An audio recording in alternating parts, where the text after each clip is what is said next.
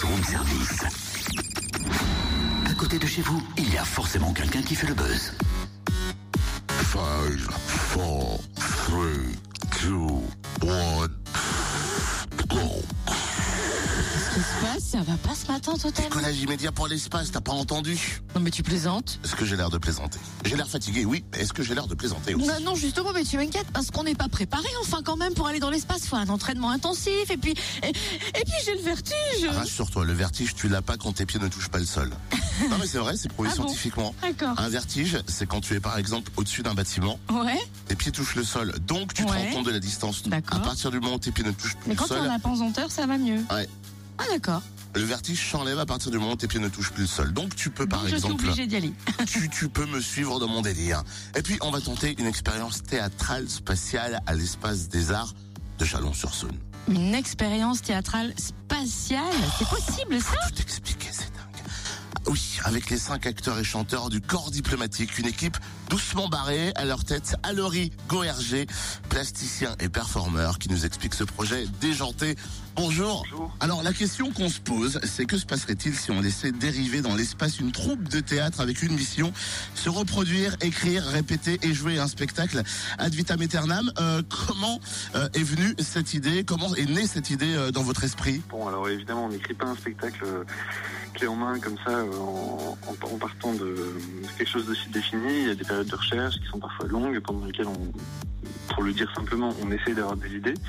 Et euh, mais euh, le, point de départ, c'était euh, un petit peu une envie de d'imaginer des conditions dans lesquelles avoir une pratique théâtrale serait non seulement légitime mais nécessaire. Imaginer des conditions où le théâtre devient une nécessité, ce qui n'est pas, le cas pour moi. Ça reste un, phénomène un peu étrange. hein. Je ne viens pas spécialement du théâtre et donc je continue à, m'interroger sur les, raisons qui nous poussent à en faire. Euh, et donc j'ai imaginé cette situation qui est effectivement un peu, un peu curieuse, mais euh, qui nous permet de rendre euh, cette pratique essentielle, absolument nécessaire, et d'autant plus qu'elle se déroule sur une période totale de 8000 ans, donc ce qui nous permet de, de voir évoluer ce groupe de personnes d'acte en acte de façon assez radicale. Pourquoi s'attaquer à la NASA dans cette pièce de théâtre?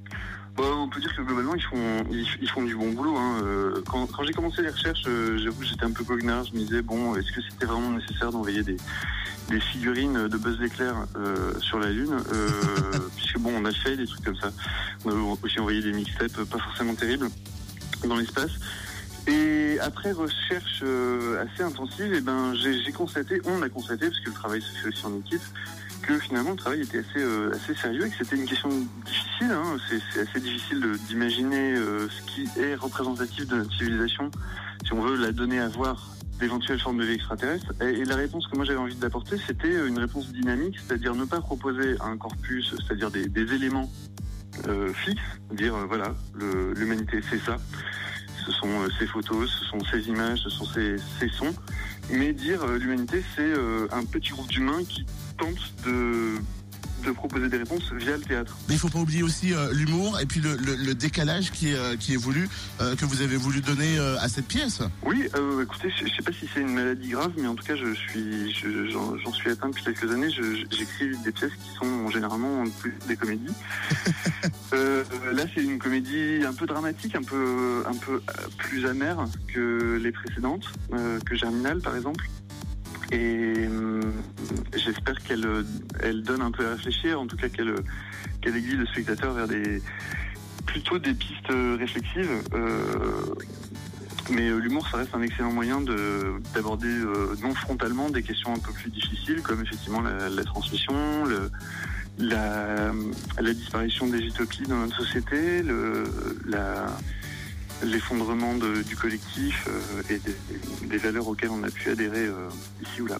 Eh ben merci en tout cas hein, à Laurie Goerger et pour euh, savoir ce qui se passe quand on laisse dévier donc dans l'espace une troupe de théâtre avec la mission de jouer un spectacle ad vitam aeternam.